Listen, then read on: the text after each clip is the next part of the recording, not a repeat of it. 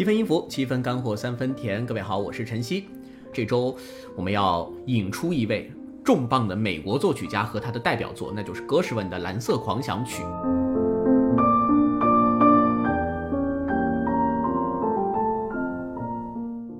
那接下来我们就正式进入到这部作品的聆听当中啊。这部作品呢，其实。呃，这个总的时间，一般的演奏版本在十五分钟左右，那慢一点的十七八分钟，快一点的或者甚至它压到这个十三分钟左右。你去发现啊，蓝狂的这个版本，一般情况下早一点的版本都会更快一些啊。呃，到后来大家就不执着于在里面完全就是把歌诗文原版的东西弹下来，而是会加入很多的即兴。那今天我们主要会给大家一起欣赏的就是二零一九年，其实我们也前面放过了。二零一九年的维也纳呃美泉宫夏夜音乐会的这个版本是来自于王羽佳钢琴独奏啊，杜达梅尔之棒维也纳爱乐乐团进行的这样一个协奏。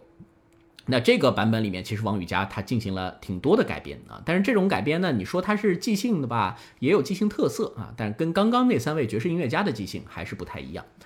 那蓝狂。让大家以最印象深刻的，我想你去问十个人，九个人会回答你是那段开头啊。所以这个作品对于单簧管演奏者来说，也是往往是非常喜欢的，也颇有挑战的作品啊。我是我也曾经是吹单簧管啊，但是单簧管的这个滑奏，呃，我去吹的话，这这车祸现场啊，我记得我们当然学生乐团那个时候演不了这个作品，我私下练过。你要真的把那个滑奏 gliss 感觉吹出来，其实是挺难的。就是开头的这样的一个声音，来让大家先听为快啊，听一小个片段。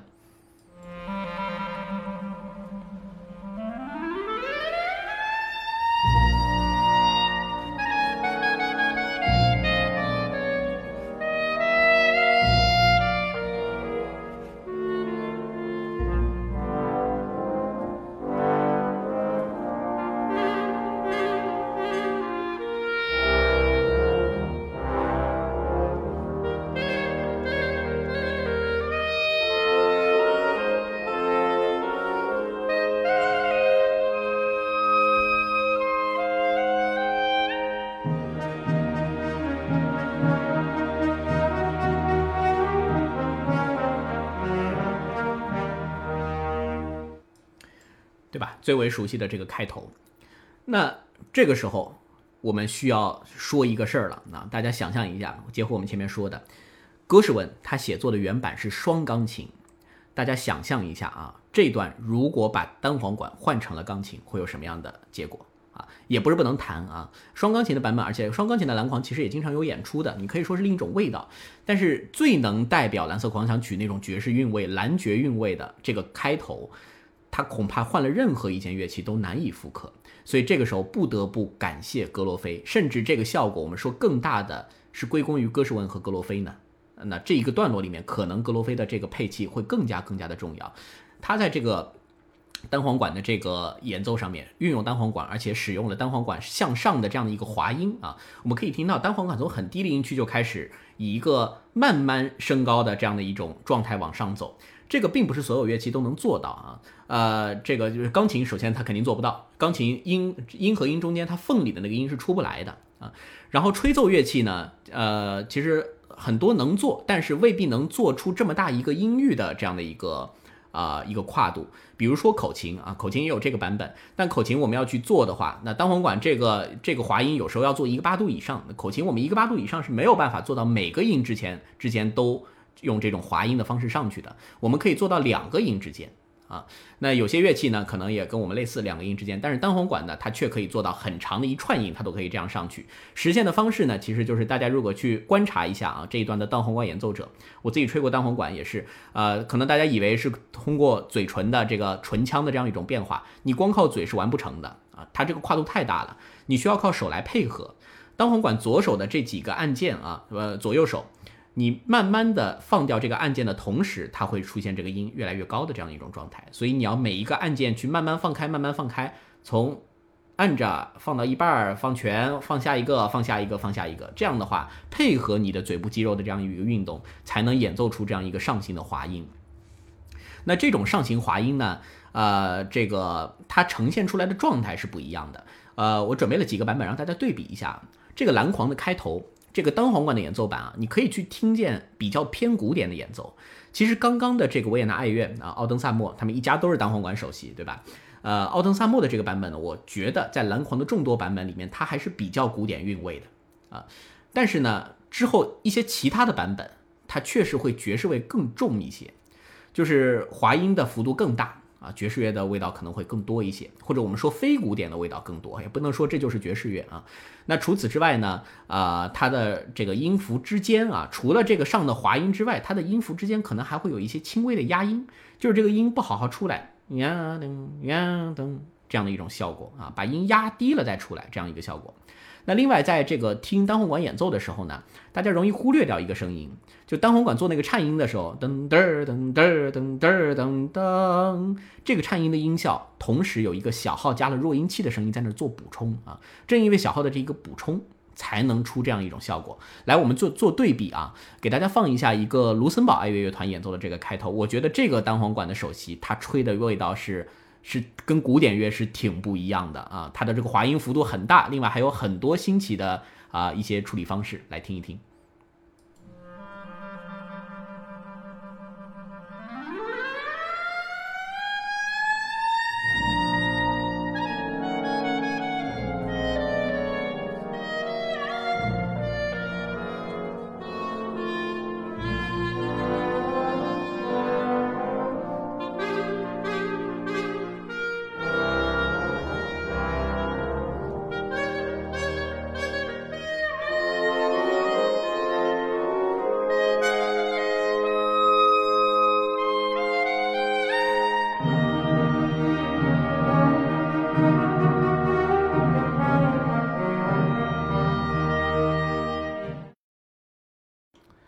好，呃，我不知道大家有没有跟我一样的感觉啊？这个比起维也纳爱乐的这个单呃单簧管首席来说，它的呃跨度啊，说这个尺度都会更大一些啊，就更加的就是在古典爵士中间啊，往爵士的那个音色的角度去靠了靠。呃，其实爵士乐里面单簧管也经常客串爵士乐。爵士单簧管手是在国内是非常非常缺的啊，在国内有很多的优秀的古典单簧管演奏家，但是爵士乐它的这个单簧管的音色跟古典乐其实是非常不一样的啊，古典乐更多是纯粹圆润，但是爵士乐呢，它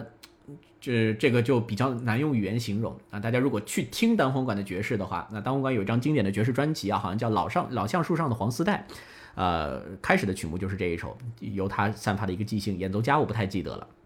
他那个声音一出来就是典型的爵士音色，甚至那个音色让你感觉是不是萨克斯啊？但那其实是单簧管。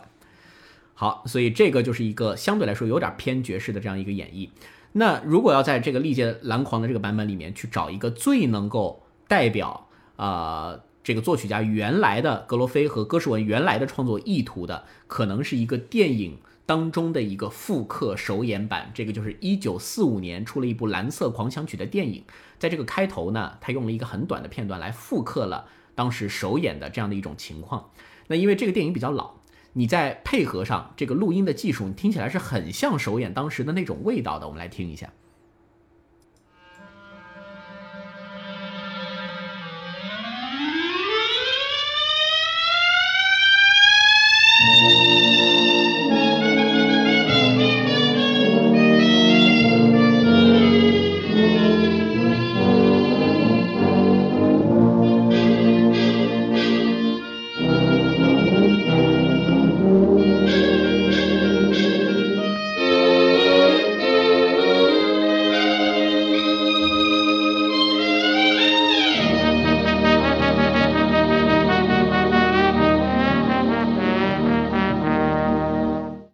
刚刚的这个视频里面啊，我们可以看到单簧管吹的那个角度啊，单簧管那个是抬着小像小号那么高。曾经我我网上看到一个段子啊，说这是非常疯狂的，把单簧管抬那么高吹。呃，这这个号角类就是铜管乐器跟木管乐器，其实它都是木管乐器，就是长条形的，它都是要往压低了吹的，不太会翘起来。但是这个就是要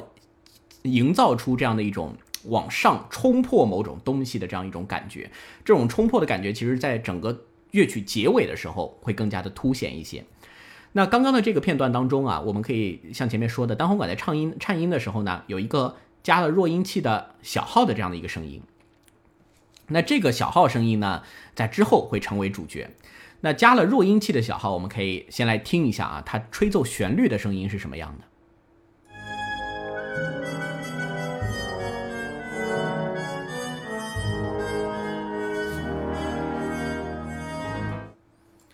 对，很短的一句，等会儿我们再听一遍啊。就是它的它的这个号的号的这个号嘴，嗯，号喇叭外面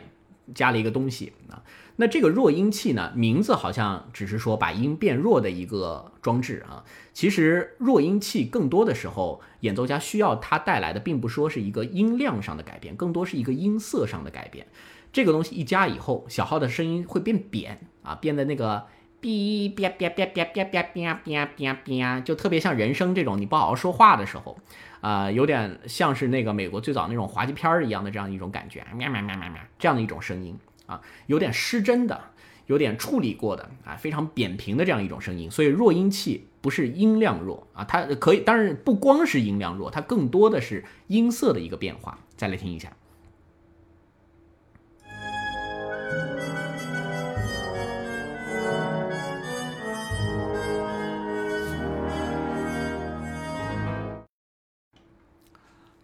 所以，呃，这个声音听起来啊，小号加了弱音器。那接下来我们可以听一下啊，蓝狂当中比较有代表性的一些片段。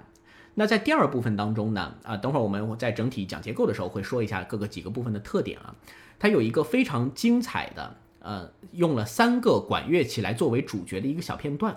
那在这个蓝狂当中呢，其实有几件管乐器从头到尾它都是一个支柱性的作用。开头的单簧管这个不用说啊，刚刚我们也听到了加弱音器的小号也非常重要。其次是长号啊，长号这个乐器在很多的段落中是刚强有力的感觉。除此之外，还有一个萨克斯啊，这个乐队当中有了萨克斯。那为什么这几件乐器唱主角呢？就是因为在最早，呃，歌士文写作《蓝色狂想曲》的这个首版，格罗菲进行配器的时候，当时有个很有意思的情况。保罗·怀特曼呢，就是我们说的这个伸出橄榄枝的这个人，爵士乐之王。他的这个乐队是一个爵士乐队啊，它不是一个交响乐队。爵士乐队我们知道，当时的爵士大乐队还远远没有定型，所以它很多乐器它是缺的啊。所以那当时那格罗菲怎么配呢？就是换句话说，有什么乐器我就配什么乐器。啊，这个那就有点类似于黄河大合唱最早版本的时候，冼星海怎么样去做配器，有什么乐器配什么啊？什么一把口琴，一把小提琴啊，一个一个小号，好像是这样去做编配，一个钢琴啊，类似这样的一种配置。那到了后面呢，啊，做了两次改编以后，它虽然变成了一个交响大乐团的编制，但是这些乐器的核心依然被保留。我们还可以听到这些乐器在中间非常丰富的一些音色变化。来听一下中间三件乐器啊，这个带滑音的单簧管、弱音器的小号和弱音器的长号中间的这样的一个音色对比，很短的一句，却让人觉得印象深刻。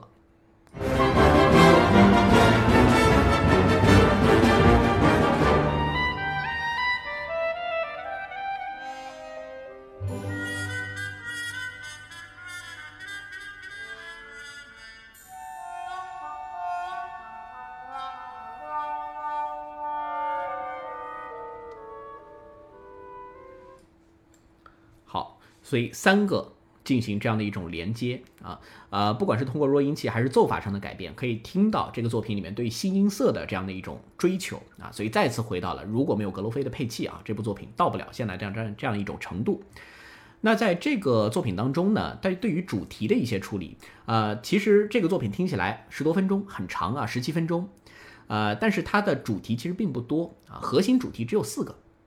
中间呢，它对于主题它在。钢琴和乐队上往往会进行一些，我们可以说它是变奏啊，但是这个变奏所勾勒出的形象是相当相当不同的。我们可以来听一下这个作品的第三主题，乐队第一次演的时候听起来是这样的。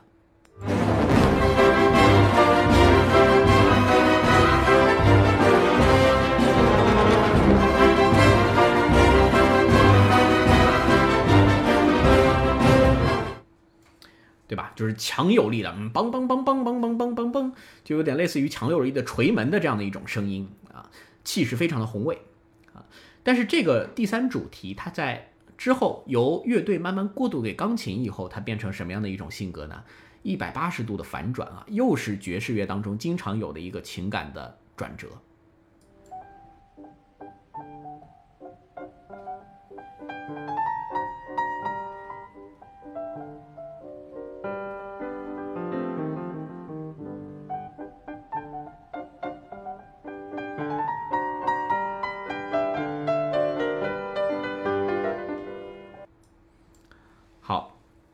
所以大家应该耳朵去想一想，刚刚那个第一次是梆梆梆梆梆梆梆梆梆梆梆梆梆梆，速度是很快的。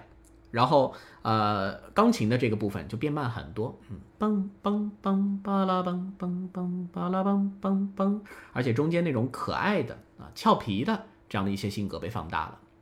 所以这个在这部作品当中是非常常见的。其实听起来很长，但是它中间的主题旋律并没有那么多，只是在不同的乐器上面啊，在不同的声部上面、不同的速度上面、不同的调性上面来进行这样的一些对比，所以啊，形成的这种反差是巨大的。那这个作品，呃，被称为蓝色狂想曲啊，呃，很很多人是觉得中间的这个就是这个作品中靠后的那个位置，它的第四部分。呃，这个第四部分呢，就有点类似于拉赫玛尼诺夫的那个帕格尼尼主题狂想曲当中的那个第十八变奏啊，拨云见日啊，突然到了这个地方，一切美好的事情全部都映入你的眼帘。那这个蓝色狂想曲呢，在这个段落之前，一直是一个像我们前面说的，像是纽约这个都市里面堵车啊，大家去上班啊，地铁呀、火车呀，这样一些有点工业化的声音。但是到这个段落里面，它会显得非常的唯美。浪漫梦幻啊，飞到天际，你可能用这样的一些词语来形容这样的一些感觉啊。那这个段落的开始呢，其实它是从前面一段接续而来，前面一段是很响的，比较有力量的啊。先是钢琴有一段很强有力的回应。回应之后呢，是一个有些疑问着的这样的一种过渡，之后就是这个作品当中最著名的那段主题旋律啊，哒啦哒噔。对，正因为这个主题旋律，很多人觉得啊，这个主题旋律可能用最形象的颜色来形容是蓝色的。那这样，我们等会儿把这个呃，王羽佳和杜达梅尔的维也纳爱乐的这个版本的这个片段的第一次呈现啊，乐队的呈现，我们完整来听一下，大家感觉你在听这个。段落的时候，你想到的是什么颜色啊？如果你确实也是觉得是蓝色，你可以回蓝色啊。你想到任何的其他的颜色也都可以回复，而且这个颜色并不是红橙黄绿青蓝紫啊，可以不止一个词儿啊，你可以加各种各样的形容词儿。你觉得符合你的想象的、符合你的意向的，都可以打在评论区。就是这个段落，大家觉得它像什么样的一个颜色？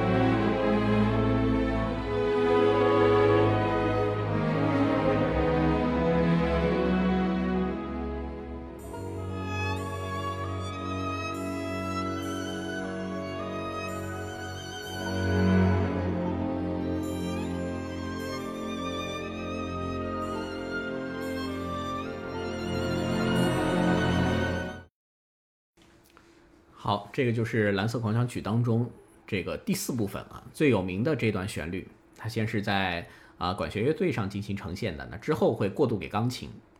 来，大家感觉这个最像什么颜色啊？可以直接打在评论区。大伟说浅蓝，章鱼哥说夜色灯光，夜色灯光，呃，就是最好还是某种颜色吧。啊，非凡说浅紫色啊，还有还有什么有？呃，有感觉的吗？海蓝色，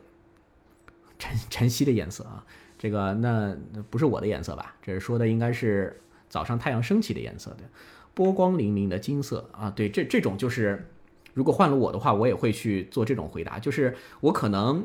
如果问我这段音乐的颜色是什么样的，我觉得很难就说它是红色、蓝色、紫色。就是这个太泛了。嗯，蓝色有很多啊，紫色也有很多，深的、浅的、浓的、暗的，饱和度高的、饱和度低的，对吧？亮的、暗的，这都是一些对比。河水绿如蓝，温暖的黄色，朦胧淡粉色。所以，其实大家都回答的特别好啊。就是看完这些回答以后，一个感觉就是，重点到底是什么？重点是那个颜色，还是颜色前修饰的那些东西？这个就涉及到了。在这个我们经常说音乐美学当中啊，其实各个呃欣赏类艺术当中，都会常说到的一个词儿叫联觉。那这部作品啊，它这这个蓝色狂想曲，可能给大家一个先入为主，很多人听到这段的时候想，哦，这个真的可能是世界上最蓝色的一段音乐啊。但是关键其实不是那个蓝色，关键的是这段音乐给你的感觉，可能很多人都会感觉它是一种比较朦胧的、幻想的。呃，就而不是那种激进的，呃，这种通通红啊、辣辣黄这样的一种感觉，它一定是一个呃很淡的色彩啊。这个淡的色彩可能还带有一些波光粼粼啊，宝石蓝或者淡一点的宝石蓝、浅紫色啊、温暖的黄色，像大家所说的这样。所以，当这个音乐它，所所以什么叫联觉呢？当这个音乐被你听到的时候，你马上在脑子里面唤起的是一种。跟它与之相似的某种记忆，那这个记忆呢，可以再次转化到视觉上，那这个可能就勾勒出了，过转化成了某种带有形容词的颜色啊，是这样的一个概念。所以这个作品啊，蓝色当然也可以形容这个乐段的表达啊，但它并不是一个很重要的目的啊，它只能说是一种感觉上的形容。对 DSM 说舒展，类似于这样的一种感觉吧。那这个作品的蓝色狂想曲啊，其实啊，尽管这个中间的这段音乐我们可以说它是挺蓝的，但是它的这个 blues 啊，这个这这个 blue 中间的这个 blue 其实是写完作品以后加的，而且最后呢，这个作品是提献给了一位布鲁斯的啊演奏者，叫做威廉汉迪，所以呃，这个标题中用 blue 呢，可能也照应了布鲁斯音乐蓝调音乐的这样的一种特色，而并不是说。中段就是要写蓝色这样的一种感觉啊，那这个中间段呢，我夹带一个私货啊，前面这个大家也说啊，我记得有网友说晨曦吹不吹口琴，好久没吹口琴了啊，那蓝狂呢还是可以放一段的。蓝狂这个作品，因为对于口琴来说，它也颇有渊源，因为这个作品一九三四年的时候。呃，戈什文和一位口琴演奏家两个人在白宫演出过。那这个口琴演奏家叫做拉里埃德勒。这对于吹口琴的人来说，二十世纪有两个重要的名字，拉里埃德勒是其中之一。他代表了有古典根基的这种爵士乐口琴的最高峰啊，可以说是为现代口琴的发展做出了卓著的贡献。那当时戈什文弹琴啊，拉里埃德勒吹口琴，改编了一个口琴版。弹完了以后，戈什文说惊叹说这个作品就像给口琴写的一样。就是因为口琴是一件音色变化能表现得非常丰富的乐器，那在吹蓝狂的时候，反倒是比较合适的。尽管没有大乐队的那种气势啊，但是还是可以感受到中间很多细腻的音色变化。这样，我来放一下，呃，我一九年啊，新奇广播音乐会上和这个钢琴演奏家张毅我们一起合作的这个蓝狂中间的这个部分，同样也是刚刚的这个部分啊，完整版我就不放了。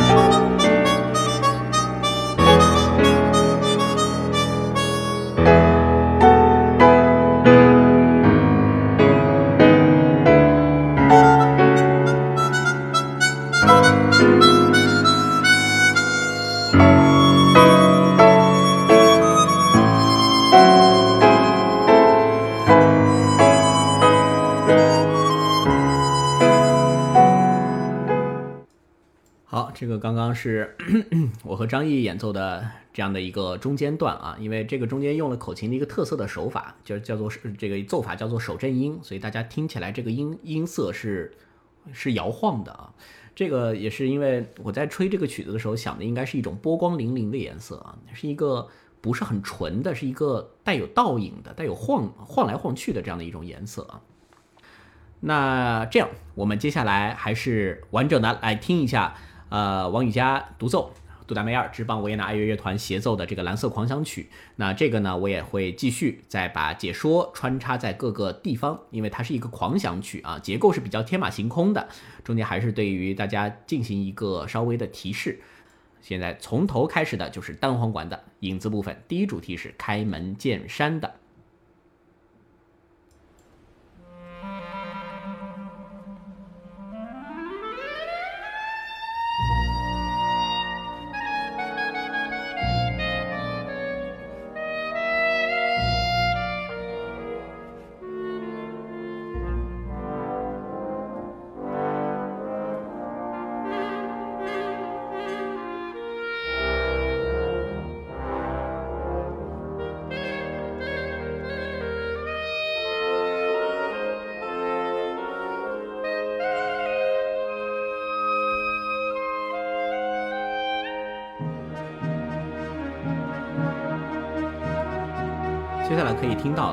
会把第一主题逐渐过渡给加弱音器的小号，正式开始作品的第一部分。小号出现后不久，便是钢琴自由的独奏。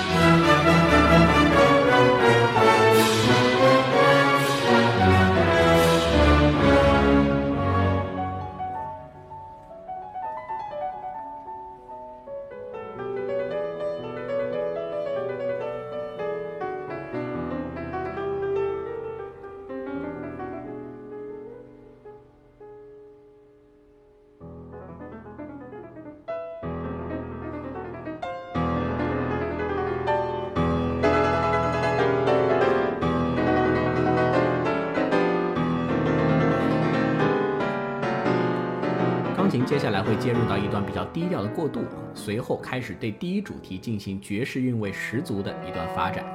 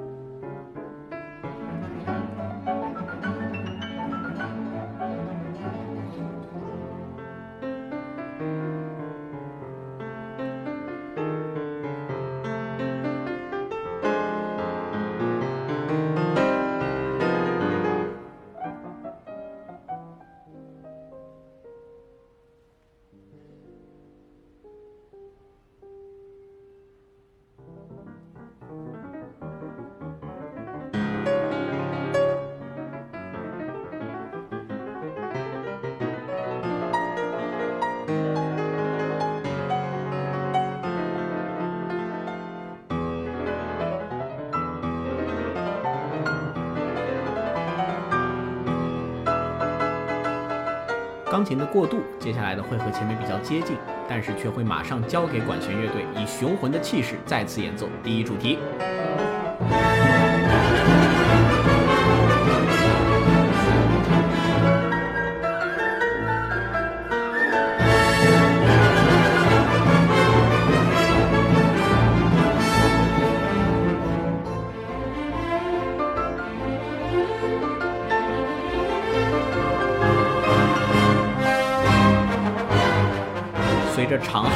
推进，作品即将进入到第二部分，铜管乐器的主奏，明亮又俏皮。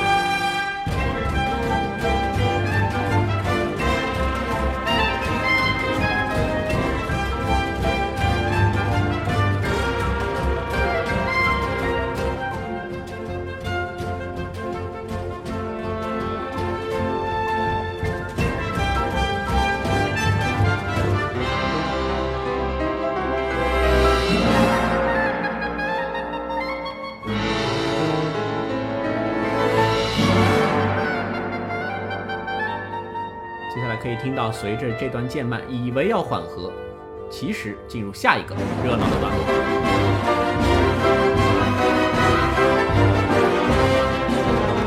这也是作品当中的第三个主题，是由刚刚的单簧管引入进来的。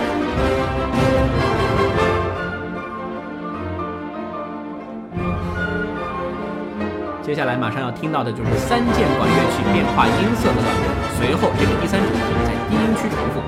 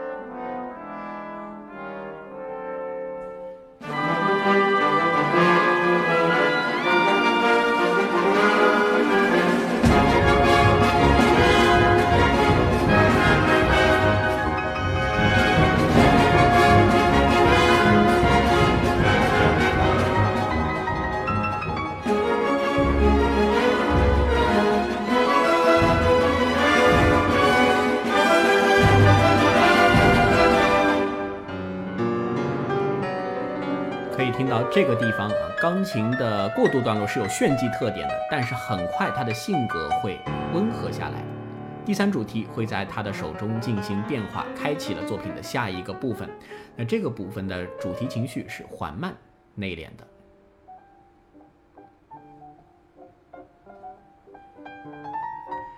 同样，这个主题当中，钢琴它是绝对的主角。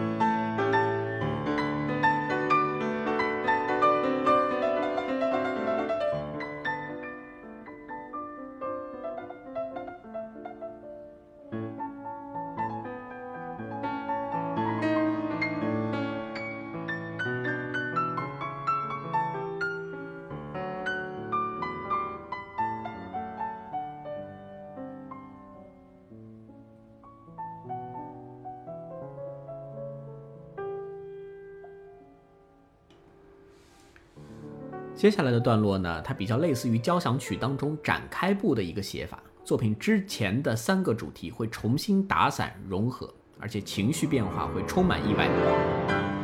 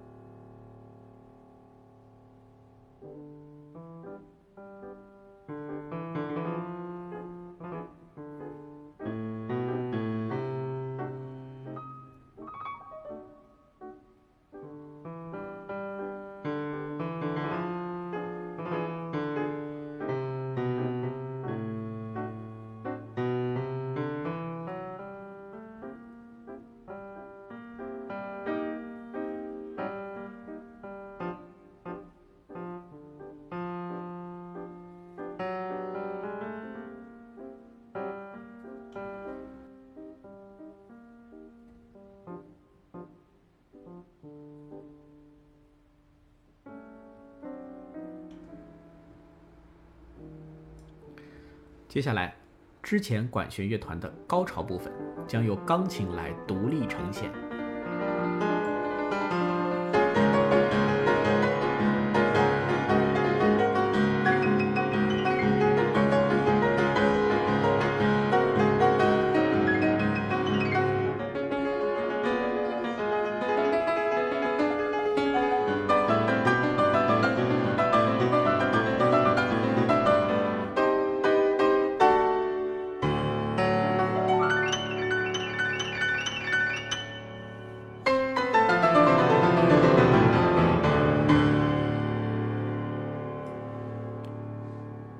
来是一段迷离的过渡，而后接续到作品最著名的第四部分。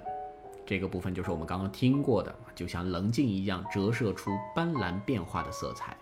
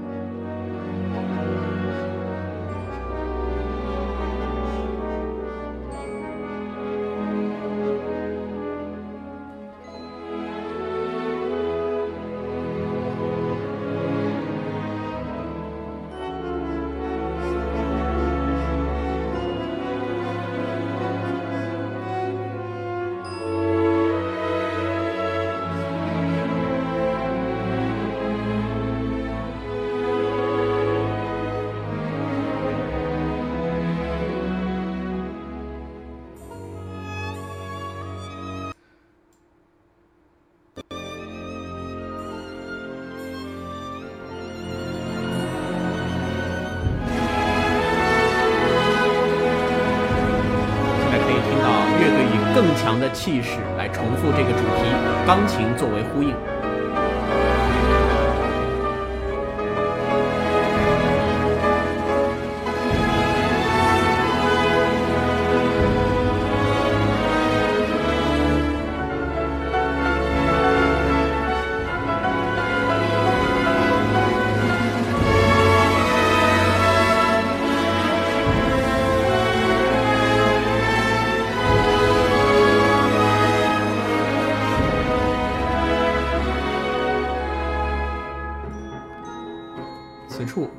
开始稍稍加速，中情的加入会带来一些神秘的色彩。随后，这个主题会交给钢琴。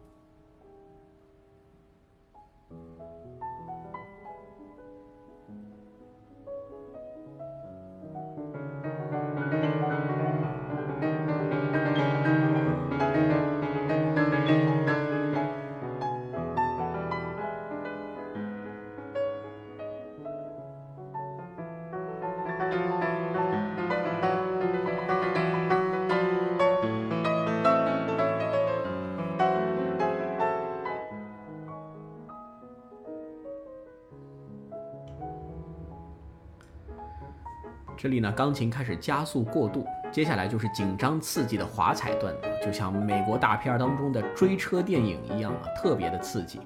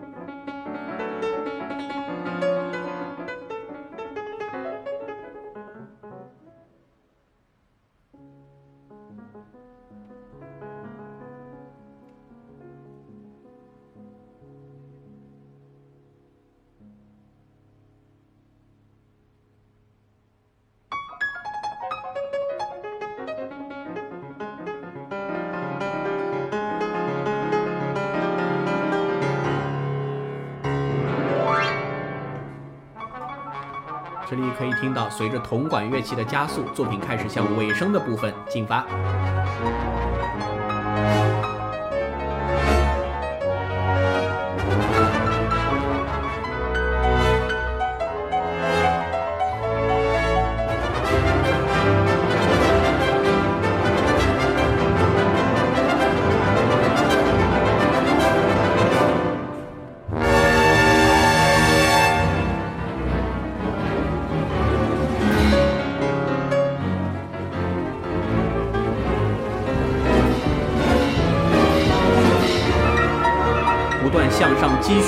最终是要破土而出的，迎来辉煌的尾声。